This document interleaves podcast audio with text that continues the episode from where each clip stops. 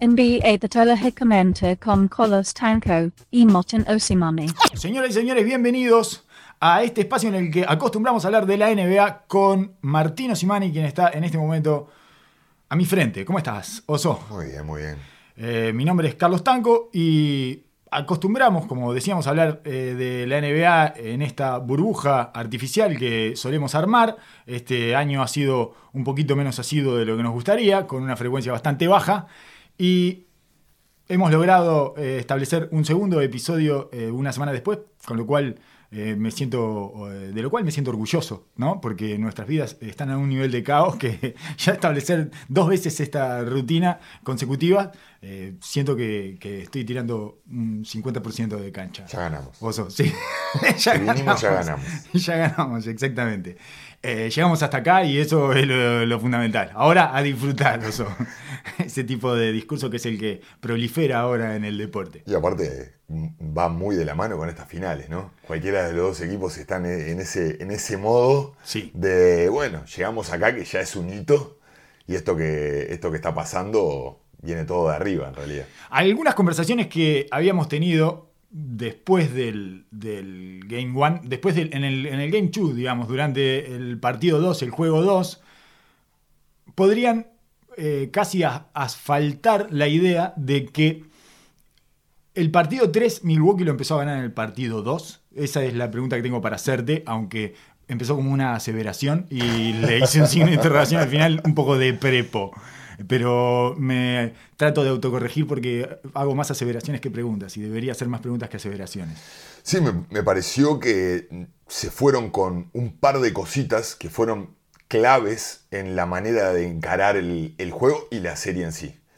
Ante la falta de idea y creatividad y la verdad de IQ o de de variantes tácticas para presentar la Phoenix ante un equipo que estaba muy fino, que ya veníamos hablando de el grueso del juego y de las opciones que manejaba muy bien definidas, recurrieron a lo que recurre un equipo contra la pared, que es Empujar. Empujar. Empujar. Vamos a meter el físico, le metemos el chasis y ahí hay que darle crédito a Giannis, que fue el que agarró la bandera y dijo, muchachos, es por acá y no me importa más el juego y los triples y el pick and roll y empezó a ir fuerte hacia el aro.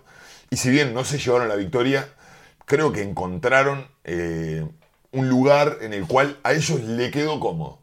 Que a Juves volviendo, yendo hacia su casa, todo ese nivel de energía, toda esa, eh, esa ímpetu de que, bueno, la serie, si bien estaba 2-0 abajo, se, habla siempre de que hasta que no se gana de visitante, la, la, serie no empieza. Sí, funciona como en el tenis, ¿no? Como quebrar el saque en el tenis de cierta manera encontraron, y lo podías ver cuando terminó el juego 2 de Milwaukee, se podía ver de que en las declaraciones había cierto entusiasmo interno desde Milwaukee de que algo había pasado en ese juego y que habían encontrado variantes como para sentirse un poco más cómodos. Yo no soy un fanático de los equipos de Budenholzer, pero me parece que Budenholzer tuvo unas palabras tremendamente acertadas sobre el final. Aparecen en el resumen del mini movie del, Game 2, donde dice, después del partido, dices, yo sé que jugamos mejor, Ustedes saben que jugamos mejor, todos sabemos y sentimos que jugamos mejor. Ahora nos vamos a casa y vamos a dar vuelta a esto. Y me parece que era el resumen del estado de ánimo de ese equipo que había perdido un partido con claridad, en realidad tampoco es que lo arañaron ni nada, pero había encontrado esas pequeñas cosas de donde agarrarse y es bueno, es por acá. Es tirarle todo el físico arriba. Si tuviéramos que simplificar al 300% esto, diríamos que es insisto, de una manera muy, muy, muy simplificada, fuerza versus juego. Eh, siempre, a mí siempre me parece tengo un sesgo ahí, siempre me parece que va a ganar el juego. Pero no es así, necesariamente. En la realidad muchas veces no, es así, claro. Y el físico, eh, vos eh, te has encargado de explicármelo meticulosamente y con mucha precisión. Hay un lugar en el cerebro donde cuando te arrasan físicamente, lo empezás a sentir. Lo empezás a sentir como una suerte de inferioridad y es difícil combatir contra eso también. No, sé si es inferioridad, sino de que vos, como, como competidor, lo que estás buscando es resolver problemas constantemente. Y tratás de buscar variantes, tratás de buscar argumentos desde lo táctico o desde el esfuerzo o quizás desde la ejecución, de que te, que te devuelvan un poco la ventaja para poder abrir la brecha y poder encontrar el camino a futuro. Hay veces que simplemente el tamaño, vos podés tirar doblajes, zonas, eh, meterte abajo, ser más rápido que el otro, tratar de estar medio paso para adelante. Llega un momento en la serie que ya se empiezan a tapar agujeros y te das que, claramente eh, cuenta de que ya hay un punto que empieza el uno contra uno Ah. y que no tenés una variante más táctica, una vuelta de rosca para, para tirar. Y ahí es donde empiezan a surgir todas las dudas en tus planteamientos. Ta, tiramos esto, doblamos, nos metimos, eh, nos metimos todos chicos, fuimos más grandes, Zona, pareamos y no encontramos la respuesta. Y bueno, claramente el partido anterior, en el tercero, se ve de que mientras se mantenga Ayton en cancha, Phoenix se mantiene competitivo. Una vez que se va chico, realmente Milwaukee hizo el esfuerzo y crédito a Milwaukee que leyeron eso bien y fueron consistentemente agresivos, no solo en la manera de ir al poste bajo, sino en atacar directo, no dar tanta vuelta y tratar de imponer ese tanto el rebote ofensivo como los puntos en la pintura. Y todos iban a la pintura, además, en un momento. Ya lo habían hecho en el, el inicio del, del juego 2. Eso, el del arranque, que Phoenix lo sostuvo a triples. La sensación era que Milwaukee estaba respondiendo ahí, que había una tormenta que Phoenix logró capear a fuerza de triples y triples tirados con bastante comodidad de todas maneras, ¿no? Conseguidos, no, no son triples eh, a los ponchazos, a la Bartola. Fueron triples conseguidos después de bueno, buena cantidad de pases, de eh, pase a la esquina, una cantidad de triples solos, pero que los metieron. Claro. Y a veces puede suceder que no los metas y a esto había que agregarle que cambiaba la localidad, porque nos habíamos olvidado un poco del efecto de las localías, justamente Claro. porque venimos de un año y medio sin localías. No, cl- claramente igual el encare fue distinto. Milwaukee empezó la serie como hace siempre, tratando de sacar los puntos de la pintura. Y si bien eso se ha- generaba un montón de cosas en defensa, llegaban un segundito tarde a contestar porque cada penetración generaba eh, que el- la defensa se meta en el bloque, tratemos de cerrar la pintura y eso, de cierta manera, un equipo que se pasa tan bien la pelota como Phoenix, los pone a la defensa en rotación constante y van a encontrar los tiros porque los tienen. Ajá. De hecho, Phoenix eh, en el segundo partido lle- llega a tirar 17 triples de las, de las esquinas. Claro. Cosa de que marca de que hay muchísima rotación en el juego. Eso quiere decir, cuando llegas a la esquina, de que ese último hombre que está marcando la esquina está metido ayudando, ya sea por una caída de un grande, porque una penetración del lado fuerte. Y eso, Mucha penetración por línea de fondo, maneja muy bien eso tanto, eh, bueno, sobre todo Booker.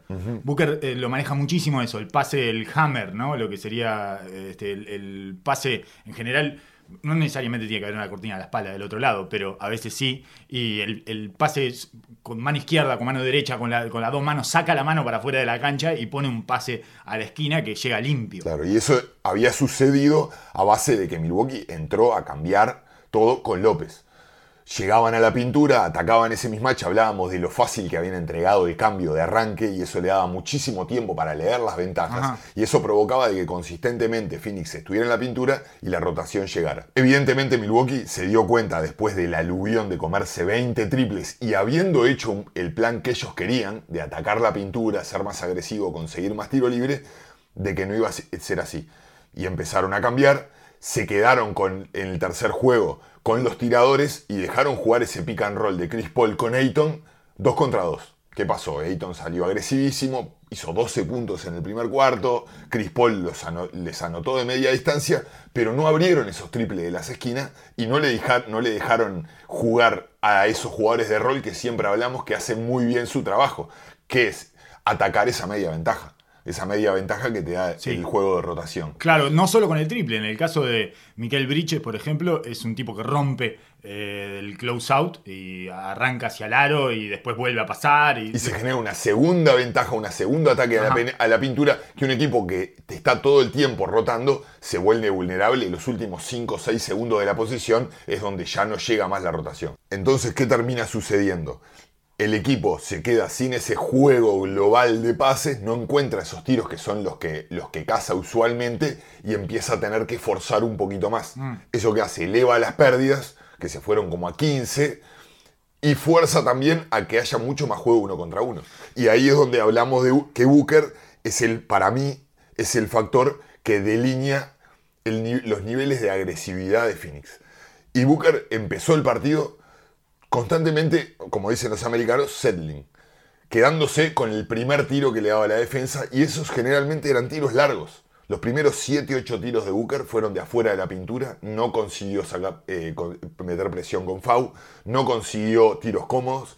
y no tiró- consiguió asistencias tampoco, No sé. que era algo que había conseguido en el juego 2, cuando, porque también arrancó uno de 7 en el juego 2, arrancó mal, pero agresivo. Pero yendo hacia el aro. Exacto, yendo hacia el aro, eh, jugando el pick and roll, yendo al mid-range, buscando asistencias, había puesto 3, 4 asistencias en ese inicio y después cuando acomodó su tiro, eh, que tiró 11, 16, después los destruyó. Estaba todo el juego abierto. ¿Por qué? Porque el resto de las defensas tenían que ya estar preocupadas por esos diferentes jugadores que ya estaban encendidos. Ahora, el hecho de Booker no ser agresivo, no poner esa presión sobre el aro, se fueron prácticamente sin tiros libres del juego.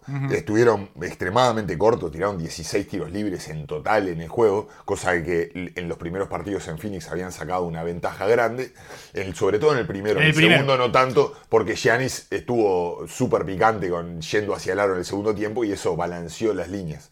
Pero también, si metes 20 triples en un juego y tirás 40, no vas a necesitar tanto la línea de tiro libre. Lo que genera esto también es de que quede solo Chris Paul para generar hacia Claro. los demás. Sí, y eso sí, que va haciendo va pagando a los jugadores de rol, que es lo que mantienen honesto el juego y le da esa diversidad que habíamos hablado que tenía Phoenix y que se hace extremadamente difícil de marcar. Eh, tengo algunas preguntas. La primera es sobre DeAndre Ayton en el Game 3. El dilema de la cuarta falta. Porque en realidad cuando sale por cuatro fulls eh, de Andre Ayton, todavía estaban en partido. Había, eh, creo que fue ahí cuando eh, Cam Johnson puso siete puntos seguidos con la hundida esa por arriba de Tucker. Descomunal. Fue una cosa de locos. Después metió un Descomunal. triple. una- esa hundida es increíble, Increíble. Y para mí está bien que le cobren FAU a Está Tucker. perfecto. Está, bien, perfecto. Está bien. ¿Qué, qué le iba a cobrar FAU de ataque? ¿Le iba a Eh. cobrar a eso? Es- Me estás arruinando el juego si, me, si le cobras FAU de ataque. Ya que pitaste, le vas a tener que cobrar FAU a ataque. Si no, no pites. Y seguimos. Deja. Eh, pero tengo, tengo un dilema con eso. Yo nunca entendí lo de sacar a un jugador con cuatro faltas, sobre todo cuando el equilibrio de Phoenix en ese partido era delgadísimo. Me parece que todos lo notábamos, o capaz que se veía diferente, de, capaz que ahí no se veía tan fina la supervivencia de Phoenix. Phoenix estaba sobreviviendo en ese partido y vos le mandás esa señal a tu equipo y al equipo rival de debilidad en un momento de- y ahí se le fueron y no, no los agarrás más. Eh, ¿qué- qué- ¿Alguna vez has pensado en ese dilema o...? Es una, es una situación muy compleja, que no es fácil de discernir, porque depende el momento del equipo, el momento emocional del equipo y el momento del jugador, no solo, no solo del que acompaña, sino del jugador que está en esa posición. Hay jugadores que vos podés confiar de que se van a mantener centrados y que no van a poder meter la mano. Hay otros jugadores que tenés que sacarlo urgente porque no importa la necesidad de ese juego, sino de que se va a prender fuego solo. Y también la madurez del equipo para absorber una situación así. Claro. Y en un playoff 2-0 arriba, en la cual, si bien se encontraba un giro del juego y se sentían de que estaban en deficiencia física, Phoenix todavía estaba en control. Y en ningún momento yo vi de que ellos apretaran el botón del pánico. Ajá. Los vi emocionalmente centrados. Simplemente de que para mí se disparó Drew Holiday y eso generó de que ya todo lo que venían aguantando tiró la balanza. El partido se cae con los cuatro triples de Drew Holiday en la segunda mitad del tercer cuarto. Totalmente fuera de contexto, aparte. ¿no? Exacto. Que era, es un tiro que le están dejando tirar Exacto. y que él no estaba agarrando. Drew Holiday tiró 5 de 10 en el partido 3 y anteriormente había tirado 1 de 7 en los dos partidos anteriores. Eso quiere decir que no solo no la estaba metiendo, sino que no la estaba tirando. No quiere tirar ese triple. Claro. Eh, entonces es una anomalía de alguna forma y es algo que no debería preocupar a mediano y largo plazo. También ya están faltándole el respeto, ¿no? Ya le, le pasan por atrás de la cortina a niveles rondo, eh, no- Sí, y no rondo y de los últimos dos años, rondo de hace seis. Y no es así, no es, no es, no es, no es Rondo, ni es Bledsoe, como se está hablando, Claro. es un jugador muchísimo más capaz que eso. Sí, tiene altos y bajos, pero va- vamos a dar un crédito a Drew Holiday, que es extremadamente difícil ser una estrella en ambos lados de la cancha. Es extremadamente difícil. No solo el hecho de poder de tener, porque todo el mundo reconoce las capacidades defensivas y el esfuerzo que él pone en ese lado de la cancha. Sí, además lo está, sino- haciendo, lo, lo está haciendo defender tres cuartos. No, exacto, presionar a Paul, de, de- obviamente se entiende el game plan Sí. y que Se probaron entiende, de pero otra no sé si comparto ¿eh? ese game plan. No, yo entiendo de que es un equipo que juega muy bien y cuanto menos tiempo le haga jugar con la ventaja, una vez que consiguen la ventaja, es un punto ganado para Milwaukee. A esos equipos de que consiguen ventaja rápido y después son inteligentes haciéndotela pagar, es mucho más fácil contener 6 segundos de rotación que contener 12, 10 Bien. o 12 segundos. Lo que vos decís entonces es chuparle segundos en el traslado para que lleguen con menos segundos a la ofensiva. Y porque uno generalmente genera esa ventaja, y más en los playoffs, que es un juego de media cancha, más Phoenix que no quiere elevar el ritmo de juego, empieza a generar esa cancha, esa ventaja con 12, 10 segundos de juego, y eso genera de que le dé 6 segundos de comodidad para repartir el juego en esa ventaja, Sí. y tengas 3 o 4 segundos para terminar la jugada como sea ante una posible emergencia. Mi pregunta es, si vos lo sostenés, sobre todo a lo largo de todo el partido, como hace eh, Milwaukee, eh, mucha- no le estás regalando la media ventaja inicial porque hay, hay un momento del partido en que Chris Paul lo empieza a romper, porque lo puede romper si le sale tan arriba. Claro. Y muchas veces pasó en el juego 2 eso sobre todo, que en, en canastas importantes, en anotaciones importantes, empiezan de un rompimiento de Chris Paul en la mitad de la cancha porque Drew Holiday estaba allá arriba con él. Sí. eh, Trepado. Si querés conseguir cosas, una vez un gran técnico me dijo, si querés conseguir cosas difíciles, tenés que hacer cosas difíciles para que sucedan. Ajá. Y esto no es, no hay camino fácil No, contra no. Un, un base tan capaz y tan inteligente como Chris Paul. O sea, vas a tener que presionar arriba, vas a tener que poder como equipo contener esas situaciones y empezar a, a tirarle más problemas. Bueno, ellos encontraron esta variante. Ahora, ¿qué va a hacer Chris Paul? ¿Va a jugar con ventajas rápidas y acelerar el ritmo del partido? Bueno, capaz que eso es lo que quiere Milwaukee. De que Phoenix empiece a jugar un poco más rápido Bien. y que a la larga del juego ellos terminen ganando esa, esa ventaja de velocidad y fuerza. Que no, no- no- no esté tan tranquilo administrando el juego. Porque ta, al principio te pueden romper en situaciones, pero si vos generás eso, que sea un hábito, también Chris Paul tiene que bancar esas piernas durante una serie de siete partidos con la edad de Chris Paul. Si el game plan es desgarrar a Chris Paul, me parece excelente. eh, no es, no es cerrado. Porque es algo plausible. Claro. Es algo alcanzable. Pero a- Es, a vamos a esto- desgarrar a Chris Paul. Desgarremos a Chris Paul. Desgarremos a Chris No Paul. está mal. A, todo esto está claro de que Jules Holiday pasa factura. O sea, no es, uno no está acostumbrado como jugador, sobre todo en la NBA, a estar levantando la defensa tan alto consistentemente. Lo mismo que decíamos de Harden al revés. Exacto. Carga tanto peso en ataque o de Doncic. Carga tanto peso en ataque que no le puedes exigir demasiado en defensa. Esto es, es al revés. Carga tanto peso en defensa. Porque además Milwaukee no defiende bien en equipo. La cantidad de errores que tiene Sí, Milwaukee. mentales, eh, sigue- siguen, a pesar de que este año han tratado de cambiar y todo, la cantidad de errores mentales Oh. y eh, errores de ejecución de los cambios, donde que se paran mal, que terminan quedando atrás del rol, que no llegan, de- se acuerdan un segundo antes y ya perdieron la ventaja. Giannis, eh, hay veces que yo creo que no sabe si tiene que cambiar o si tiene que atrapar o si tiene que hacer drop. Eh, hay veces que queda como a mitad de camino de todo, varias veces, muchas veces eh, le sucede eso, al punto que yo no sé cuál es la, eh, la táctica. No, no, no, viste que a veces... Es bastante, es bastante Por claro. ejemplo, que- atraparon a Cameron Payne en, en la primera jugada el, el otro día en el partido 2. Atra- atrapan a Cameron Payne. Raro, la primera jugada de Cameron Payne atrapan, Giannis no sale del todo a atrapar, o sea, no se, no, no se pone en la posición, en el ángulo que tendría que ponerse para atrapar, que un poco atrás, Cameron Payne levanta el pique y le amaga a ponerla al grande que caía y se la da al triple a no sé quién, a 45 grados, triple. Pero esas son variantes tácticas que se plantean también puntualmente en esa situación.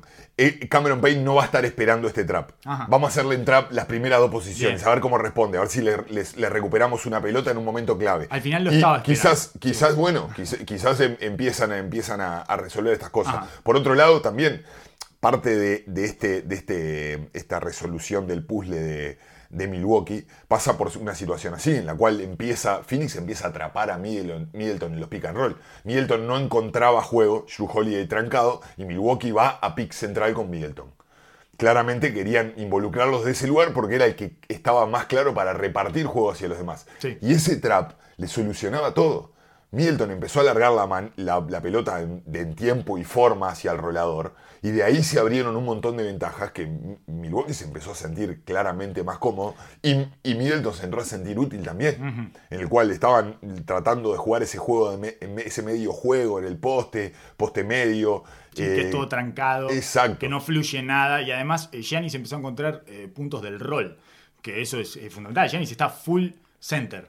Que Es, un, em- es un- es un pivot, Que lo- eh, 100% pivot. Ahí, Sí. me- ahí da- nos Sí, damos sí, un sí, crédito a nosotros, ¿eh? Es- ahí nos damos un crédito, crédito a nosotros sí, que sí, lo veníamos pidiendo hace tres años. Como no nos va a dar nadie. Eh, no- pero nos hagámoslo. damos nosotros, Sí, perfecto. Claro, claro, Pero, y claramente me parece que esto genera que la situación de, de Holiday de estar desgastando tanto y de tener esos picos de altos y bajos, porque tampoco es un tipo, si bien está jugando de base, él no es un base. No.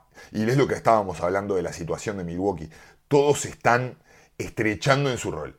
Están haciendo un poquito más y saliendo de su zona de confort hacia el lugar que no les queda cómodo. Eso era, esa era mi pregunta. Eh, Milwaukee, ¿no te parece que está a tope de todo? Ya, Ajá. que ya tocó el tope, que está a tope de energía, de capacidad, de talento, de juego. Sí, absolutamente. La, la sensación que tengo es, esa por, por un lado es, bueno, cambió el momentum, ¿no? Cambió el impulso, el impulso está, parece estar del lado de Milwaukee como para poder poner 2 a 2 esto, Sí, claro. pero al mismo tiempo están topeadísimos y si no pasa algo en la serie que vuelva a generar un desequilibrio, una desestabilización, me, eh, me resulta especialmente difícil. Acá vuelvo a mi sesgo que, que siempre me parece que va a ganar el juego. Sí, sí, sí, pero, sí. pero me resulta especialmente difícil de creer que Milwaukee pueda superar esto porque los veo al máximo. No hay más. No hay más para ponerle en la carga de energía, no hay más para ponerle en la carga de, de fuegos artificiales tácticos, no hay más para ponerle... No, no- no tienen cómo, no van a mejorar. Yo pensé que iban a mejorar sus coberturas y sus, eh, su comunicación defensiva y eso, pero me parece que no, ¿eh? me parece que es esto, es esto, es que se chocan a veces eh, lo que no saben si cambian o no cambian y cuándo cambian y todo eso, me parece que es así. Sí, sí, claramente para mí, eh, obviamente nosotros como lo dijimos el primer día, seguimos, seguimos sintiendo de que Phoenix es el favorito acá. Phoenix tiene mucho, muchas cosas para crecer. O sea, el, el partido anterior se dieron un montón de situaciones, si bien Crowder la metió y, Jones, y Johnson la metieron, que son fundamentales en ese, en ese nivel de juego. Tienen tres partidos de Crowder en, las que, en lo que no la mete. ¿eh? Claro, Tienen, tienen- tres partidos por delante que no la mete, porque eh, no la metió nada en el primero, la metió mucho en el 2 y en el 3, y ahora viene el 4 y el 5 probablemente, o el 4 no, el 5 sí y el 6 no, una cosa así. Sí, Pero sabemos que hay un partido importante que Crowder no le va a meter. Pocos tiradores más streaky que, que Crowder. Cuando Claro. la mete parece que las va a meter todas. Pero, pero estamos hablando de un, de un juego en el cual Booker nunca se pudo insertar Mm. en el juego. Y es un factor fundamental en esta clave. Y cu- cuan- si, si vamos a apostar, ¿qué vamos a apostar? ¿A que Booker va a seguir así? ¿O que Milwaukee va a seguir con estos porcentajes No, y no jugando porque- de esta manera? No porque yo creo que Booker es de verdad. Eso es lo que En creemos. También nos damos crédito. Hace un par de años que estamos convencidos de que Booker es de verdad y lo viene demostrando. Así que yo creo que eso, eso va, esa, esa variable va a cambiar. A mí me parece que yo solo miro por el lado de las lesiones el próximo desequilibrio. El desgarro de Chris Paul o de Andre Ayton.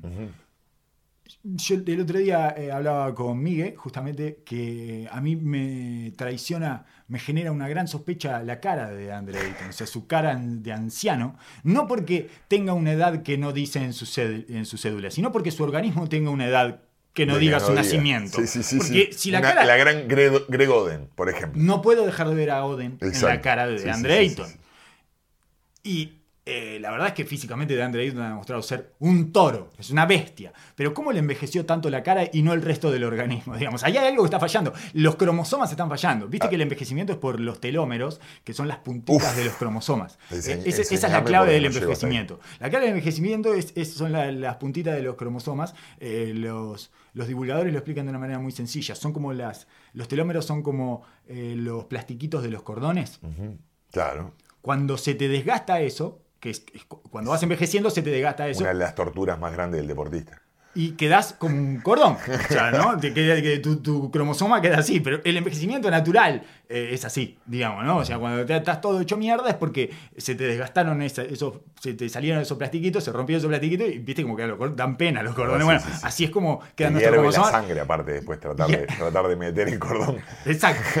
Y así no lo puedes meter en ningún Imposible. lado. Igual que a los viejos, que no lo puedes meter en ningún lado. No tenés, no tenés ningún agujero para hacerlos pasar. Bueno, eh, hay, telómeros desgastados en la cara Absolutamente. de Andre Ayton y me generan mucha sospecha con respecto al resto de su organismo. Ahora ya sabemos que Lebron puso una fábrica de telómetros.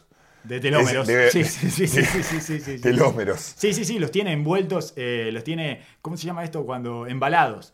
Eh, cuando, cuando, lo- lo- cuando las valijas, eso que le- le- los tiene embalados. Se los plastificó. Sí, exactamente. Te, Eh, pla- eh, te plastificaste yo- los telómeros es una linda frase de vestuario. Lindo, Eh, lindo, lindo, entonces, lindo, eh, lindo, este, lindo. a- a- remite a la, a la sexual, ¿no? A la, Bueno, a la plastificada. ya nos vamos para otro lado. Bueno, no, no, Pero- pero, pero es un vestuario, no nos fuimos tan para Eh, otro lado. sí, sí, sí, sí, sí, tenés razón, tenés razón. El- el- la realidad es que la realidad es que yo con mi sesgo de habiendo jugado en, en Miami y estando muy en contacto con el básquetbol liceal de, de Miami y la gente del Caribe, eh, mi duda era era cuando se había notado, no era, no era de los telómeros. Sí, sí, pero, sí, pero sí, nosotros, es verdad que llegamos a un punto en el cual Los nosotros- telómeros del registro civil. sí, Exacto, claro. exacto. Si no se había perdido ese plastiquito. Exacto, exacto. Pero se lo ve muy bien. Se lo ve muy bien y nosotros ya lo damos como una certeza.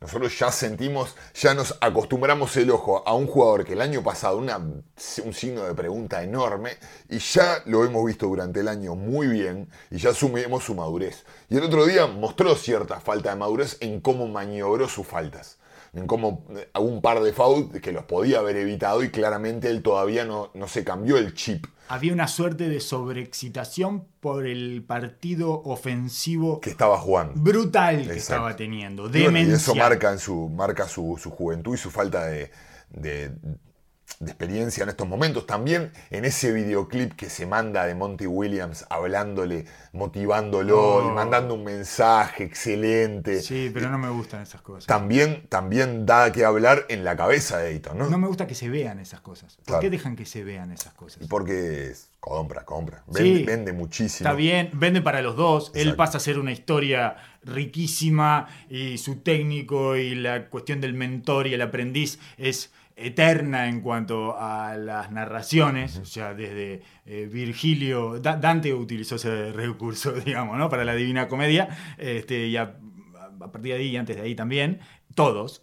Eh, pero me parece que hay eso, que, que estás abriendo demasiado las Claro, claro, y das, da- das, das una, una mirada a la vulnerabilidad que tiene uno de tus jugadores superestrella. Fundamental. Clave. Fundamental, que fundamental Se ha visto en el partido, claro, se vio en el partido este lo importante que es en la estructura cuando Milwaukee va a requerir, va a ir a jugar este juego, de, este juego físico. Eh, tengo una, eh, un par de cuestiones. Una es apaguen a Thanasis, es un pedido. Apaguen a por favor, apaguen a Thanasis ante Tocumpo. Es insoportable, no se puede tolerar ver un partido con él haciendo de eh, hermano mayor cheerleader. y, y me parece que, digamos que en los resultados, uno diría que le hace bien a Giannis. Pero para mí no le puede hacer bien. Nunca tener un hermano mayor saltando como un demente en la línea de fondo te puede hacer bien. Al final, en algún lugar, me voy a quedar con mi necedad, me voy a quedar con mi sesgo abrazadito así y voy a pensar que eso está mal, que eso en algún lugar de la cabeza de Yanis pesa. No podés tener a un hermano saltando como un tarado todo el tiempo pasado de rosca ahí. Es insoportable y le hace mal al espectáculo, además. ¿no? Absolutamente. Al espectáculo le hace en muy eso mal. estamos de acuerdo. Porque no, ¿Por qué sos un, un- por, por qué, por qué sos un- una mascota en el banco de suplentes? ¿Por qué? Porque eh, sos un jugador. Vas a tener que entrar. Viste que el otro día entró y un desastre, le cobraron un full Pasado mal, de rosca. todo- Pasado de rosca como Hacía siempre. lo mismo en Grecia, sí, hacía lo mismo cuando iban a jugar a Grecia y, y así le fue a Giannis con Grecia. Y ta, me dirán, eh, hizo 80 puntos en dos partidos Giannis. Sí, sí, sí, sí, sí, está bien, está bien. Giannis se sobrepone a las torturas. Eso es algo que lo tenemos clarísimo. Pero deberían este, medir un poquito más meticulosamente si le hace bien eso a Giannis o no. Habría que- Eh, habría que- es, es para estudiarlo. porque con un hermano mayor así presente, porque además es el hermano mayor, uno no deja ¿No po- podés dejar de ser un niño si está tu hermano mayor ahí todo el tiempo? Se- él- Giannis puede dejar de ser un niño. Y no.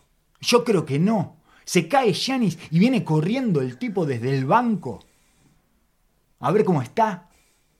Y no todos, ser- todos tenemos que ver la escena del hermano mayor que viene a ver cómo está el hermano menor. Yo lo veo tan niño a Giannis Claro. en sus actitudes Bueno. que, que siento de como que está acostumbrado y le da un cierto lugar de confort de tener eso. Le da seguridad. Le da seguridad tener eso. Está, pero ¿qué nos da a todos los demás? Entiendo que a los ¿Qué- demás es. ¿Qué eh, efecto generan los demás? Este sigue es siendo una un tristeza, niño. Es una tristeza. Este sigue siendo un niño. Pero además, en el, en el tema de respeto y temor que te tienen que tener los rivales, eh, yendo a, una forma No. muy arcaica de ver el deporte, que ya no es aceptada por nadie, ¿verdad? Pero en esta cantina nos lo permitimos. Yo necesito que el tipo se valga por sí mismo. No puedo terminar. Hay una parte ahí que no está completada. No terminó de bajar el programa de respeto a Giannis hasta que no se vaya el hermano y hasta que no cambien la rutina de tiro libre Pero que tiene. Ya, ya hemos hablado en la, en la- en la serie pasada que seguimos pensando que Giannis es un Robin vestido de Batman. Y esto es el último eslabón de esa teoría, digamos. Podríamos llegar hasta ese punto. Ricardo Tapia tiene a su hermano, Aurelio Tapia. Para decirle, bien, Ricardo, bien, Ricardo. Pará, pero es Robin. ¡No, Ricardo! ¡Ricardo! ¡Bien, Ricardito! ¡Bien, Ricardito! Así, Ricardito, no te puedes parar, Ricardito. Es así, es insoportable. Sí, sí, sí. Insoportable. Quizás es lo que necesite, es lo que necesite para seguir alimentando ese, esa situación. Que es, lo que, que es lo que hablábamos de que estábamos todos los jugadores de Milwaukee están estirando su realidad un poquito más de lo que deberían. Mira, un dato de color de Tenasis. De Tenasis es. Sí, está bien, está bien. Sí, yo le digo Tanasis, pero me gusta mucho Tanasis, más. Tanasis. Me, me gusta mucho Perdón, más Tenasis. Tanasis, eso fue, fue, fue Porque, muy porque es uruguayo. tenaz, es Es tenaz. tenaz, es tenaz. Es el que le enseñó a Giannis a ser tenaz. tenaz. Es el mirá que- la, la obra de arte que me acabo de mandar es sin excelente, quererlo. es, brillante. tenacis, porque, Es tenacis. porque es claramente es su superpoder es la tenacidad. Y le enseñó eso a Giannis, y por eso Giannis no para. Y no le tiene miedo al ridículo, y no le tiene miedo a la elección, y no le tiene miedo a nada. se sobrepuso al hermano gritándole al lado en todos los partidos. Eh, tiene Claro. interés para, para fumarse Dame ese dato cosa. de color, oso. El dato de color es que Te- Tenasis juega 3.4 minutos por partido en los playoffs y promedia 3.3 fouls por partido. Una belleza Tenasis, de sos- manijeado. Sos un autito jugador. Para un poco. Alguien que desenchufe a Pará, por favor. ¿Estamos seguros, estamos seguros que no le cobran full afuera de la cancha? Y algún Estamos técnico se debe haber llegado se ahí. tiene, y, y algún full, porque le debe hacer full. Cuando bajan, cuando pasan por ahí, le- le- les baja la mano. No tiene ningún, nin- ninguno de sus, de sus datos estadísticos llega a completar uno. O sea, 0,2 rebotes ofensivos, Es tremendo, 0,5 rebotes, tremendo. Y se cambia- 0,2 asistencias, 0,2 pérdidas. El único que supera el 1 es en los fouls. Es tremendo, es tremendo. es una 3.3, así que... eh, un foul por minuto Un foul por minuto de Tenasis. en Es- la cancha. Es una belleza. Es una cosa de locos. Eh, otra eh, de las torturas que tiene Giannis, que es evidente que de alguna forma ha elegido convivir con la tortura. Es su forma de encarar la competencia, ¿no? Sí, sí, Eh, sobreponerse a sus torturas mentales. Una es, una es tenacis, que no deja de saltar ahí al costado de la cancha, y la otra es la rutina de tiro libre que tiene. Yo no puedo creer que le hayan armado esa rutina de tiro libre, y en el caso de que le haya armado él, que lo dudo... Alguien tiene que decirle ya, Ah, por favor. Por favor, te pasás 15 segundos por tiro libre, Yanis. En el lugar en donde no querés estar, te pasás todo el día ahí. Te pasás toda la noche en un lugar donde no querés estar. Estirás tu eh, caminata por la pasarela del. por el cadalso, por la pasarela de la tortura. ¿Qué estás haciendo? Eso es como el, el- tienen el 8 mile ese, como es el, el que caminan los condenados a muerte. Eh, creo que se llama el 8 mile. Ese, las 8 millas la hizo 16. ¿Por qué pusiste más, más pasos a esa situación? Sí, sería el último que tendría que estar viviendo esta situación de los 10 segundos. Me El parece, me- claro, me parece, yo no digo que la agarre y la suelte, ¿no? Porque me quiero ir de acá. No, pero ármenle una rutina coherente. Me parece de las cosas más absurdas que he visto en mucho tiempo. Eh, para empezar, además la tiene que meter dos veces, porque viste que tiene que meterla en su cabeza antes. Viste que hace el, el El movimiento, el gesto, que el otro día. Visualiza. eh, visualiza, visualiza. Capaz que, capaz que en su cabeza está tirando un 75%. Porque, porque esa la mete. ¿Qué pasa si erra esa? Yo creo que cuando erra esa, cuando erra la mental, es cuando tira airball después. Ah, claro. Tira airball, tira airball porque es re la mental, es re Claro. mental, no tengo chance, dice, y, y tira airball. Eh, es una cosa de loco que, que haga todo eso. Viste que el otro día el juez se la dio antes y se enojó con Le- el juez. le- le cagó la Se la rutina. dio antes, claro, la, la metió igual, metió ese libre. Me fijé especialmente porque digo, le rompieron toda la rutina. Bueno, Gianni, ve que no necesitas hacer todo eso. El juez se la dio antes porque lo debía tener podrido, porque Claro. tenés que esperar. El juez se queda abajo con la pelota abajo del brazo, esperando que Gianni se haga eso. Ahí todavía no le empiezan a contar en la cancha Claro. eh, la, la tribuna. No, no le empieza a contar uno, dos, O sea tres. que la rutina tiene como 18 segundos. Mucho más, porque está el tiro libre de mentira que tira antes. Respira en el medio. Es una cosa de Piensa. locos. Es una cosa. eh, eh, por- por- pica siete veces, ocho veces. ¿Por qué le arman una rutina que dura 15 segundos en el lugar en el que él no quiere estar? Es algo que me pregunto cada vez que lo veo tirar libre. Y, y después me levanto y voy a hacer algo a la, a la heladera, a la cocina. Anda un video dando vueltas de él en un entrenamiento, hablando creo que es con Middleton o con alguno, diciéndole, yo no puedo perder, porque yo ya estuve más abajo que todo. Claro. Ya erro tiro libre, tiré árbol de tres, tiré árbol de tiro libre, y me repongo, y voy, voy a volver, y sigo para adelante, como con orgullo, y todos entran a reír. Pero un poco esa es su. es, es donde él se nutre Ajá. y se alimenta, ¿no? Es- Un poco por. Quizá ya jugando a, a psicólogo barato de en su historia, en su barato- camino de vida. Psicólogo barato es una redundancia, igual. No seas así. Sí, sí. Eh, un, poco, un poco eso es lo que lo enorgullece y lo que hace Sí. seguir adelante. Y bueno, y si me van a poner todos adelante y yo hoy me choco igual y la vamos, vamos a salir adelante. Pero es necesario llevarlo al extremo en todos los lugares de tortura. y se ve que se siente cómodo en ese lugar. Le falta estar desnudo y tener tres, cuatro viejas atrás con cencerros gritándole ¡Shame! ¡Shame! Cada vez que se paran la línea de tiro libre. Porque finalmente es eso, es vengo acá a que se rían de mí. Voy a estar 40 segundos plantado acá esperando a que el resto de toda la congregación que hay acá eh, estalle en carcajadas. Es una cosa... Y me- por me eso no resulta puede ser. Batman. Por eso no, No. es Batman. Por, No. eso no por eso mismo, por ese tipo de cosas no es Batman. Eh, yo te dije que mi hipótesis es que él llega antes que todos, porque tiene una contracción al sacrificio y al trabajo superior, y se pone el traje de Batman. Y está el traje de Batman ahí, y llega, che, ¿qué, pas- ¿qué pasó? ¿Por qué Robin se puso el traje de Batman? Y está con el traje de Batman puesto, y después viene Middleton, que no se quería poner el traje de Batman. Y se mueve el Robin, no, yo estoy bien, yo estoy bien, pero no, mi- pero vos, Chris, vos sos Batman. No, yo estoy bien, estoy bien con este, estoy bien con el de Robin. Y salen cruzados. lo ven gigante y nadie se anima a decirle vos, Robin. Y lo ven tan bien, y le, y- y- y le cae, le cae tan bien a todo el mundo, y es tanto el sacrificio que hace, que bueno, llegó, y tal, llegó antes, ¿viste? Llegó antes y se puso el de Batman. Chris, tenés que llegar antes vos, sí, pero no, yo llego a la hora que llego. Eh, Chris Middleton tiene esa cosa casi ausente, este, que bueno, eh, mal o bien debería ser él el que se pusiera el traje sí. de Batman en este equipo, y, y no lo va a hacer nunca. No lo va a hacer nunca porque cuando llega ya no está el traje. digamos, y, y- y porque dice, no, pero mira, me queda bien, el verde y el amarillo me queda bien. ¿eh?". y, ta, juega con ese. Y así fluyen. Así, así camina. Eh, y, y bueno, y así están a un paso de salir campeones de la NBA. Están a, a tres juegos. ¿Qué podemos esperar para el juego 4, Oso? Rápidamente. Eh, ¿qué- más, más, más fuerza, más potencia, más eh, PJ Tucker y Bobby Portis eh, haciendo músculos y pegándole a todo lo que se muevan. Eso, ¿no? Sí, dudo que, dudo que cambie el plan ahora y de esta manera. O sea, que la, la única. ¿Va a seguir haciendo 40 puntos, Gianni? La única variante, la única variante es las. Es, obviamente, es- esto es una redundancia. Obviamente que Phoenix va a ajustar eh, esta, esta dinámica de juego. Eh, pero hay que ver qué pasa cuando los actores de reparto eh, de, de Milwaukee no tengan una noche.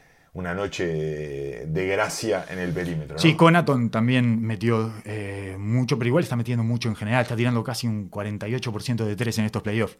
Está especialmente afilado Claro. y fino, pero bueno, cuanto más empiezan a apretar las, el contexto y, y las finales, cuanto se vuelve más estrecho el margen, ahí el pulso empieza a flaquear para todos. Claro. También Giannis eh, metió 12 o 13 tiros libres de 17. Tampoco es algo que fácilmente repetible eso. Eh, personalmente eh, trataría de poner más, más urgencia en la pintura. Trataría de- eso es lo que les da el poder para después abrir todo lo demás.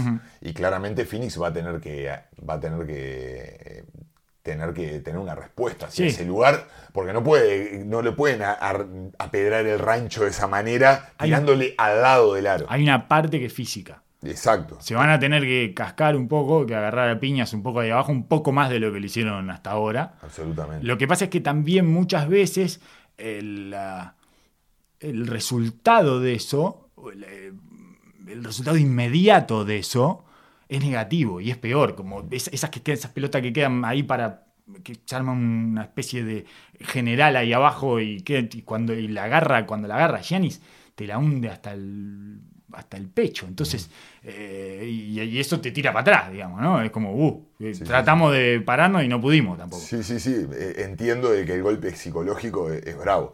Pero me parece que si vos empezás y dejás ese lugar de la, el lugar de la pintura para sacrificar del triple, para, para no, que no te tiren de- del perímetro, y abrís una llave de que no vas a tener mucha respuesta. Porque la única respuesta hacia que todo el tiempo Giannis agarre la pelota y vaya derecho hacia el aro es hacerle foul.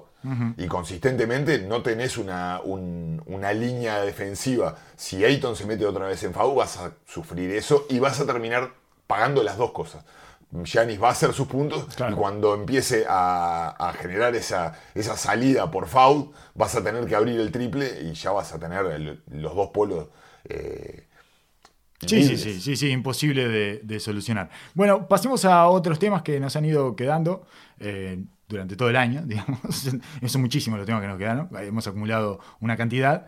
Eh, creo que no llegamos a hablar nunca de, de Utah y yo todavía no entiendo por qué no se prendió fuego Utah. Porque la forma en que quedó afuera era para prenderse fuego. Y con un nuevo dueño, eso yo no lo sabía, me lo eh, contaste vos. eh, después de haber sido los número uno en la NBA, fue el, el equipo que más ganó en la NBA, y quedaron afuera con los Clippers sin Kawhi. Eh, los últimos dos partidos que pierden, eh, no juega Kawhi Leonard, y bueno, ya habíamos hablado de que los Clippers, finalmente esa es el- la situación en la que se sienten más cómodos, ¿no? Eh, no teniendo ningún tipo de presión, y es el momento en el que te pueden dejar pegado. Pero de todas maneras, eh, a mí me resulta especialmente delicado el lugar en donde quedó Utah, porque sobre todo ese último partido, que fue una, eh, anomalía en donde Terrence Mann hizo 38 puntos,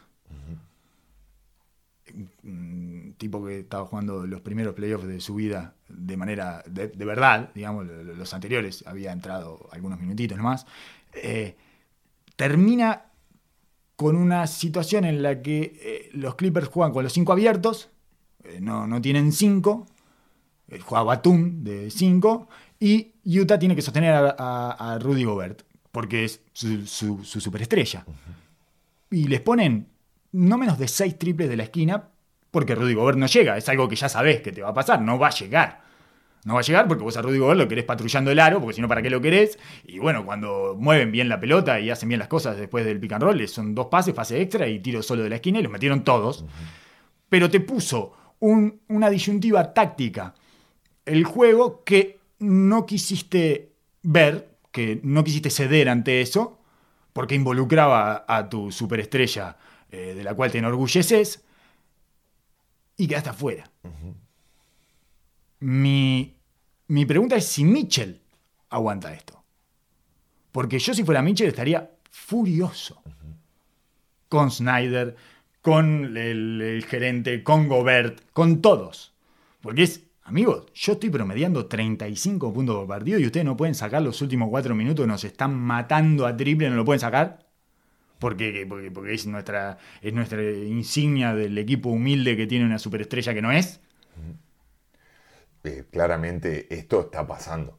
No, Tiene- creo- no, no es que no está pasando Claro, claro. Ya, aparte venimos de una historia ya complicada entre ellos y que ya había run run de que habían problemas, sobre todo con el coronavirus. Yo creo que se gastó esa carta con la estupidez del coronavirus, que, que salió a decir que Rudy Gobert había puesto su vida en peligro, la, la vida en peligro, de una estupidez, una bobada, una bobada, una imbecilidad. Eh, entonces me parece que se gastó su carta de enemistad ahí y ahora no lo puede hacer con lo que tiene que hacerlo, que es con el básquetbol, que es, sí, sí, está bárbaro, es buenísimo Rudy Gobert, pero cuando jugamos contra un equipo que nos achica el cuadro y juegan los cinco abiertos, no puede jugar. No puede jugar. ¿Qué, estamos negando? ¿Qué, ¿A qué estamos, qué estamos haciendo? ¿Qué queremos? ¿Ganar o tener razón? Volvemos a esa disyuntiva, eh, a, esa navaja García Morales perfecta, que es ¿qué querés? ¿Ganar o tener razón? Y quisieron tener razón y perdieron con los Clippers. Y murieron con esa. Entonces, murieron con esa y, ya no es la primera vez que sucede. Aparte, ese es el otro, el otro tema. Desde que ya viene de varias series de playoffs en lo cual sigue sucediendo lo mismo y seguimos apoyando, redoblando la apuesta y no queremos ver, y lo que hablamos siempre, cuando no le repetas a los dioses de básquetbol las señales que te marcan, te revuelca contra el piso. Te revuelcan de la manera más indigna, que es eso, los 39 puntos de Torreman y los Clippers refregándote y tirándote para afuera sin que nadie se cuestione nada. Lo sacaron a, a voleos a Utah y nadie, eh, ¿qué va fuera Utah? Y, Utah realmente... Eh, es un, es un equipo de, historia y de proceso. Sí. Realmente ha sido un equipo que ha respetado los procesos, siempre no se ha vuelto loco ante perder una serie de playoffs. Bueno, de hecho, por eso nunca ganan. No ha ganado. Porque no se vuelven locos, nunca ganan. Exacto. Entonces, eh, obviamente, ahora con este movimiento de, dueños, se movió una estructura básica, una pieza, una pieza madre de lo que, era, eh, lo que era Utah. Y para mí, deben estar recalculando todo, todo lo que está pasando alrededor, desde el primer, desde el entrenador, porque una vez que ya sacás a la, a la persona más importante de la oficina, del, del gerenciamiento, todo va a traer un efecto dominó ahí hacia adelante. Sí, por lo menos hay una revisión, una auditoría general de qué rol cumple cada uno y cómo lo está cumpliendo. Exactamente. Y ha sido un equipo que si bien no ha ganado, ha sido exitoso y que se ha tirado 100% hacia, los, hacia, el, hacia el análisis analítico. Y bueno, todo eso eh, lleva tiempo de desglosar, porque una vez que vos querés meter un argumento, siempre hay una respuesta que va a quedar bien, digamos. Los analytics siempre tienen una respuesta para todo. Pero a mí me parece como grotesca la forma en que se pusieron por encima del juego, en que pusieron a la franquicia y su orden jerárquico por encima del juego y de lo que les estaba gritando la cancha. Hay un momento en, el que la cancha te grita cosas. Y si vos mirás para otro lado, era lo que hablábamos, lo que decías vos recién, los dioses del básquetbol. Eh, bueno, te, pijotean. De, permitirme decirlo de esta manera eh, horrible y tremendamente pueril. Pero los dioses del básquetbol son así. Eh, a, mí me resultó sobre todo eh, pensando en Mitchell. Pensando en Mitchell, un tipo que promedió 35 puntos de vuelta por partido y no le dieron una mano para pasar. Otra vez le pasa lo mismo, otra vez le sucede exactamente lo mismo. ¿Qué, qué tengo que hacer? Sí, el, primer sacrificado ahí va a ser Conley, sin duda alguna. El, hombre que, se está llevando eh, este, todos estos problemas, obviamente es Gobert pero no parece sonar de esa manera porque no es una pieza fácil ni de mover ni de cambiar.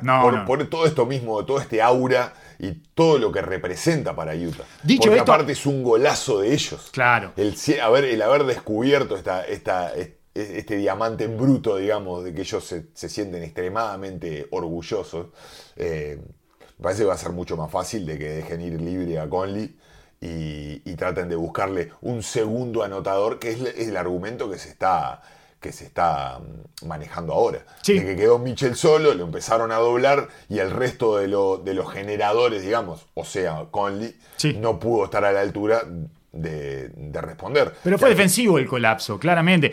Para mí el, colapso ofensivo vino eh, después del, defensivo. Eh, en cualquier caso, a mí me gusta Utah y a mí me gusta como franquicia Utah. Eh, no, no, estoy eh, deseando que rompan todo. Me gusta Gobert, me gusta cómo juega Gobert, me parece útil, pero hay un momento en el que está, si no se puede, no se puede, muchachos, ¿cuánto vamos a forzar? No quiere decir que lo eche, quiere decir que cuando se te van chicos y lo tenés que sacar. Lo tenés que sacar porque si no estás dejando pegado a todos los demás. Y a él mismo lo está dejando pegado. Porque además eso en algún punto tiene que eh, caer en la cabeza de Gobert. Es, es, el lugar donde él se hace fuerte. porque ya tiene serios problemas adelante para, para, terminar. No es un tipo que termine fácilmente. Tiene un tema ahí con el salto. Yo no sé qué. Que es, es, como que tiene una parte rítmica que no funciona. Que vos de repente ves a, de Andre Ayton y tiene otro toque, tiene eh, otra, otra sincronización y coordinación rítmica para caer y eso. No es un tipo especialista en caer tampoco. No, no, no. O sea, no es, no es especialista en terminar, sí en caer. En terminar. cae muy bien. Le cuesta mucho más la parte de tener la parte más dúctil de, la finalización. Sí. El problema también en esta serie fue distinto a lo que le venía pasando en los otros años, que era más sobre el pick and roll. Él fue adaptando su juego y eh, Utah fue acomodando toda la estructura para poder defender el pick and roll y lo estaban haciendo realmente bien. Este, en este 5 abiertos dejó en evidencia también los problemas que tienen los perimetrales para contener la penetración. No solo la, la realidad de Gobert, que una vez que le entraban una y otra vez a la pintura de manera directa a Gobert, Gobert el primer instinto era salir a ayudar.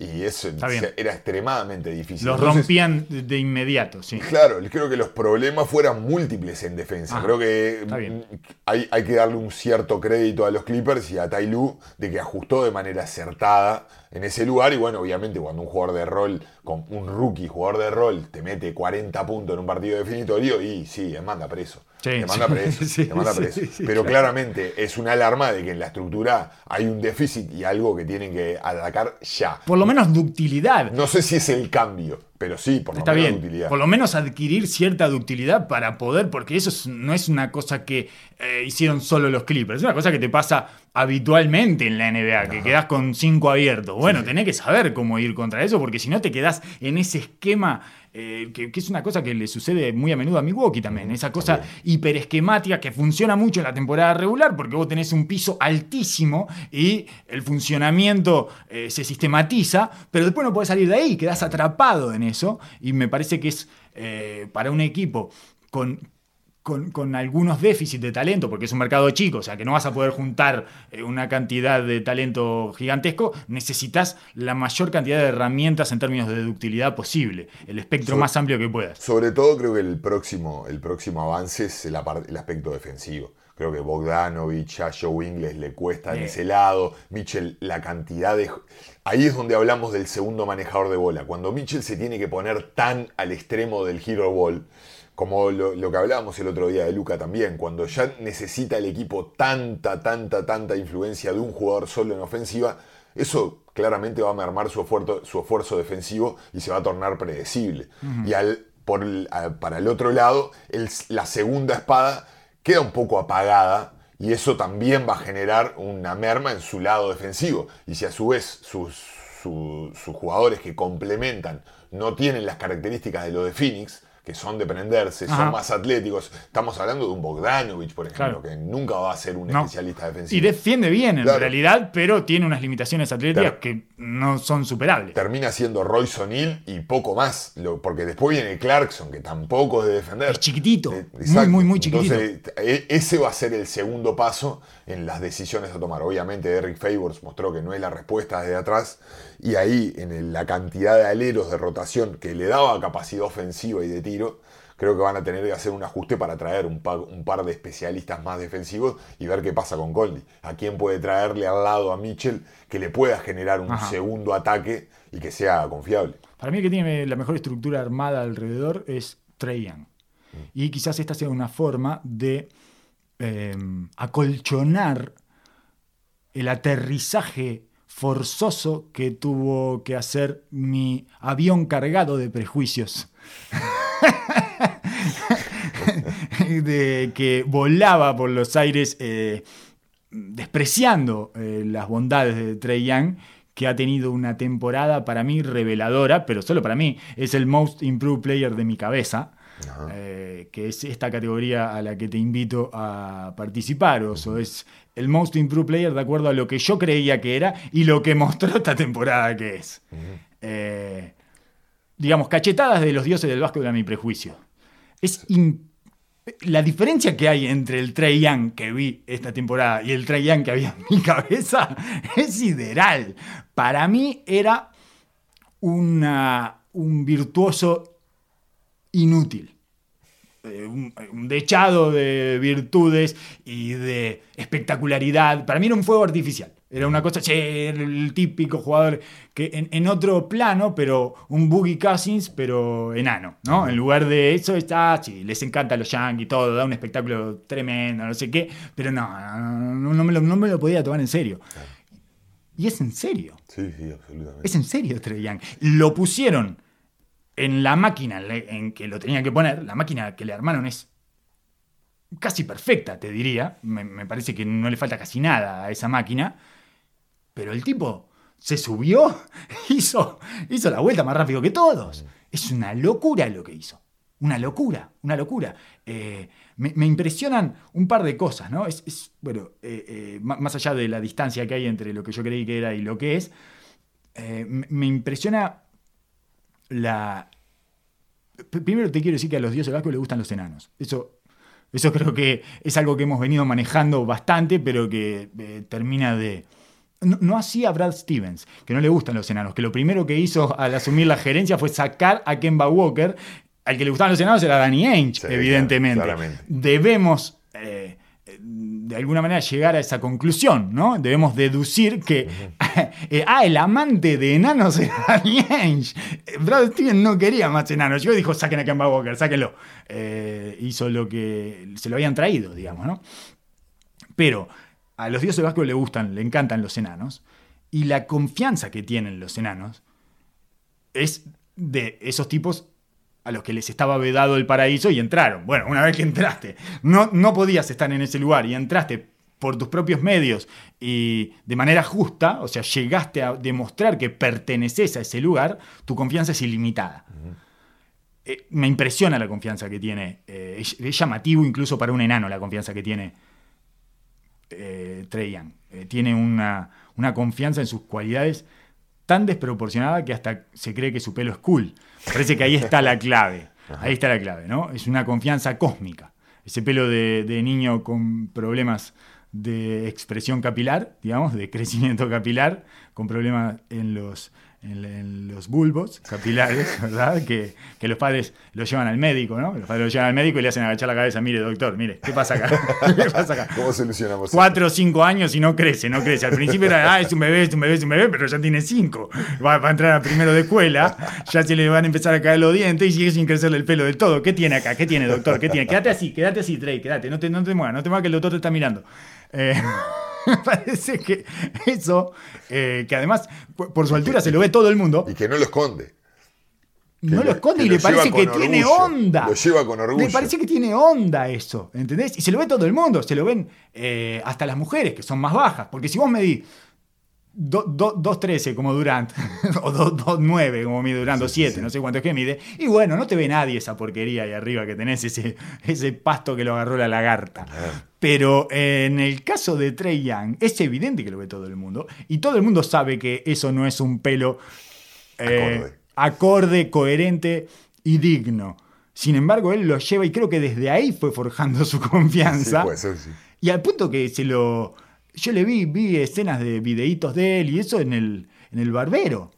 O sea, va y se lo corta y le ponen unas, le ponen ceras y cosas. Ahí no le, no le eches nada a eso, es inarreglable. Es inarreglable. Ponele fertilizante, ponele. Ya deben, ya deben haber niños eh, pidiendo el corte Trey Young. El corte de Trey Young, ¿cómo? No, es imposible, mi amor. Claro. Es imposible. No, no te puedo hacer el corte de Trey Young porque necesitas una deficiencia capilar que no tenés. Y, y claramente es de los. e, Siempre hablamos que como nos gusta ver a los ena- enanos empoderados. Sí. Pero claramente siempre el enano empoderado a, a lo largo de la historia de la NBA, de esta última historia de la NBA, ¿no? Porque ya, ya si vamos atrás en el tiempo, la parte física era distinta. Pero siempre eran de complexión dura, toscos, físicos. Que si bien eran chicos, iban al contacto, resistían el contacto. JJ Barea, un Barea. tipo que se te puede postear. Isaiah Thomas, Claro. Chris Paul mismo. Chris Paul es un tanque. Exacto, todo- todos los chiquitos eran tipos que dominaban, inclusive desde lo físico, de ir a buscar ese contacto. Este es el primer enano realmente que no tiene esa ventaja. Es, Es- pura velocidad es un y arte. Peso mosca. Exacto. Entonces, Parece es- un boxeador de, de pesos muy livianos. Tiene aspecto de boxeador de pesos livianos, cara de boxeador de pesos liviano. De eso que le rompen la cara y no te das cuenta si se la rompieron o no, ya venía así la cara. Es una cosa increíble, ¿viste? Ese tipo de peso mosca que se rompe en la cabeza piñazo. Exacto, esto también es, también es parte de esta nueva era, ¿no? De que no se pueden tocar, de, de- Ah. de tener el, el arte de generar el foul y maximizar el contacto, de los espacios y obviamente del rango ofensivo, de que después de la, de la revolución del triple con Golden State, lo validó como, como que era algo viable en la realidad de la NBA, porque si hubiera, si hubiera partido desde antes tirando los porcentajes que tiraba, No, no, no lo probablemente dejaban. hubiera sido, no lo hubiera dejaban. sido no, viable. no tira Exacto. tan bien de lejísimos, en realidad. Le- lo que pasa es que te mete algunas dagas que duelen. Yo tengo, yo tengo mi- mis reparos todavía con la, la veracidad de Atlanta. Eh, Creo que encontraron matchups que le quedaban extremadamente cómodos y no se encontraron con jugadores que realmente le hicieran pasar, pagar y perseguir a Trey Young de manera obscena que lo tuvieran que hacer pagar. A mí me nivel. impresionó que no pagara mucho más en defensa en estos playoffs de lo que eh, terminó pagando. Pero ningún equipo tenía el anotador constante y, y- o generador constante que físicamente lo superara de esa manera con la consistencia y con la inteligencia como para hacerlo pagar una y otra vez. ¿Sabes dónde están mis prejuicios? ¿No? Están recostados en una reposera diciendo, espera, espera, espera que este enano se cae. Absolutamente. es, es ahí, es ahí donde están, en esa zona, en ese spa de los Porque prejuicios. claramente no queremos ganar, queremos tener razón. Es lógico. Como y, debe ser. y después, do- dos cosas en cuanto al juego. Eh, yo desconocía dos habilidades fundamentales de Trey Young. Esto es una deficiencia porque no lo vi lo suficiente, porque Atlanta era muy difícil de ver. Eh, y que me parece eh, que están desarrolladas a un nivel impactante y cambian la ecuación. Una, una es, la más fácil de notar, es la flotadora, ¿no? El, dominio que tiene de la flotadora es verdaderamente llamativo. 47% de temporada regular, 53% de flotadoras en playoff. 53% tira de flotadoras. Es una locura ese porcentaje. Sobre todo de dónde las tira y el margen que tiene para sacarlas. La ventana que tiene es muy, muy, muy pequeña de tiempo y espacio que eh, en ese caso se entrelazan, digamos, ¿no? Es casi Y lo mismo. ahí, ahí- ahí va en la realidad de los playoffs, que es la misma situación que hablamos con Phoenix en, la- en el capítulo anterior. Cuando estamos en la regular y las defensas ya no, no van tanto al esquema puntual de ese partido y tienden a ir a sus, a, a sus hábitos naturales. Sí, Quizás los jugadores se enfrascan mucho más en el uno contra uno, en la guerra, que un, un Trey Young te invita claramente a meterte en esa rosca. Y en playoff se acentúa mucho más la estrategia grupal y esquemática. Y eso que va a hacer que en esta NBA de hoy te den el midrange. Te den el midrange. Y en un equipo, ahí es donde va lo que vos decías de la máquina que le armó Atlanta. Al tener que respetar a los tiradores que, te- que juegan alrededor del pick and roll con Capela y él tener que, tener que hacerse respetar tanto que, no le, tanto que no le hagan foul para ir a la línea como el triple largo, Sí, claro. eh, elige tu veneno. entre darle la hundida de Capela, darle el triple o que darle la línea de tiro libre haciéndole foul y le van a entregar la zona del midrange en la cual es él por su tamaño tiene que recurrir a, la flotadora. Porque no le da, ya tanto, tanto no le da como para armar los pies y tirar un tiro de cuarta porque no le, no le da la velocidad de ejecución siquiera. En, este, en estos playoffs tiró 56 flotadoras. eh, perdón, encestó 56 flotadoras. Tiró 105 flotadoras. Encestó 56 y tiros de 3 puntos metió 47. O sea, metió más flotadoras que tiros de 3 puntos. Y es, me parece un arma eh, que yo no sabía que manejaba con tanta eficiencia, sobre todo. Sí, obviamente lo había visto tirar muchas flotadoras, pero no tenía idea de que lo manejaba con, con esa- esos niveles de eficiencia ridículos. La otra, eh, la otra herramienta que me llama especialmente la atención de Trey Young es todo lo que ve desde ese tamañito, cómo ve la cancha. Eso tampoco lo sabía yo porque soy un negador de Trey Young. Yo le llegué, llegué a decirle a un amigo que prefería ver Atlanta este año en la temporada regular cuando no estaba Trey Young. Porque me gusta cómo juegan los otros. Y me gusta que Bogdanovich agarre el equipo y me gusta eso. De hecho, sucedió en los playoffs. El partido que no jugó, Atlanta jugó bárbaro Siempre le fue muy y bien. le fue muy bien, claro. Siempre le fue muy bien en la temporada regular cuando está Trey Young, porque el equipo se sostiene y porque Bogdanovich agarra, Bogdanovich es capaz de hacer eso. Eh, no, no todo el tiempo, pero sí es capaz de hacerlo en algunos partidos. Y me parece que ve la cancha como si midiera dos metros, no eh, con el tamaño ese que tiene. Ve pases difíciles. El, el, el alley-oop es, es uno de los mejores lanzadores de alley-oop Sí, que sí. tiene la NBA. Eh, además tiene dos especialistas, Capela y, y Collins. Un día vamos a tener que hablar de Collins. la facilidad para notar que tiene ese muchacho, eh, yo, yo lo ponía yo pensé que estaba. Bueno, no importa, después hablaremos. Después hablaremos porque ya casi no, no tenemos. Ya, ya va. Está la, está la tía Scotty ahí que me parece que va a tener que quedar para. Siga tomando, siga tomando del elixir del resentimiento usted, tía. Eh, la tía Scotty no, no pues está tomando acá. está, tomando acá está esperando y cuando hablan de mí y cuando hablan de mí. Y va a quedar para el próximo episodio la tía Scotty. Pero la coordinación que tiene de su pique, la caída del grande y cuando tira el pase. Oh, y después pases que mete a la esquina del lado débil y todo ese tipo de cosas que lo hace Doncic y LeBron lo hacen eso, o sea, miden 2'5, son enormes. y este es chiquitito, muy chiquitito, y me impresiona eso, me impresiona especialmente, me parece que esa es como la característica eh, más reveladora, por lo menos, eh, y, que, y, que, lo elevaron más en mi cabeza, porque nunca me imaginé que un tipo así de chiquitito podía haber tanto. Muy de acuerdo, y va de la mano con esto que hablamos de la capacidad de sacar FAU que tiene. Generalmente estos tipos que tiran más de 10 tiros libres en un partido y que consistentemente van a la línea, son tipos fuertes, que van al contacto, que generan, que invitan ese contacto. No esperás que un tipo tan chico, obviamente Isaiah Thomas lo hacía, eh, podía llegar a la línea, pero es de otro lado, del poder físico y que llegaba hasta la cocina, como, como dice Gran Álvaro Martín. O sea, eh, iba a la pintura a terminarla de los grandes. Él en el medio juego te ha generado una paranoia y un respeto de la liga, haciendo eso, eh, virtud de él, eh, que le da el espacio para poder leer y decidir, tanto como tirar la flotadora, como también ponerle un pase a la esquina, que a su vez también, dentro de esta estructura del pick and roll, eh, ha ayudado muchísimo. Tiene terminadores que van muy arriba, muy atléticos y, y realmente jugadores en, los aleros que te hacen pagar esa, esa, esa, lectura. Y son lecturas sencillas, ¿no? Tagueo del lado fuerte con un, o jugando el pick and roll con uno, o jugando el pick and roll con dos. Generalmente el, del, el de la esquina le corta, muchas veces comen desde ahí también. Entonces tienen buenas variantes, en, la verdad que hay simples. Simples, que son lecturas simples, pero que el tipo las ve ahí está su mérito, ¿no? Ve todo, ve eh, desproporcionadamente. La verdad, eh, a mí me impresiona la cantidad de información que procesa. Ahí me parece que hay una sintonía fina especial. Eso me parece que es lo que lo hace especial. todo lo demás, eh, bueno, sí, tiene todo, el triple, no, sé qué, la confianza, eso. pero, pero ahí hay como una especie de, detalle que, que lo hace único. Y bueno, igual mis prejuicios siguen en la reposera esperando, para el año que viene. Eh, Oso, no tenemos más tiempo, así que nuestros Most Improved Player de la cabeza deberán esperar. Nos quedamos solo entre Young, eh, que, pero estoy deseoso de escuchar los tuyos. Y bueno, y además deberemos asumir, eh, por lo menos yo, algo que, no, que no pensábamos con respecto a eso, que es el desempeño de Jeremy Grant, eh, que yo pensé que no podía cargar un equipo de medio pelo para abajo, pero al final sí. Eh, lo haremos en el próximo episodio junto con la tía Scotty y con lo que quede de las finales. Será hasta la que viene. Muchas gracias por haber escuchado hasta acá. NBA the con Colos Tanko y Osimani. Dopcast. Come forward, your arbitrary dad.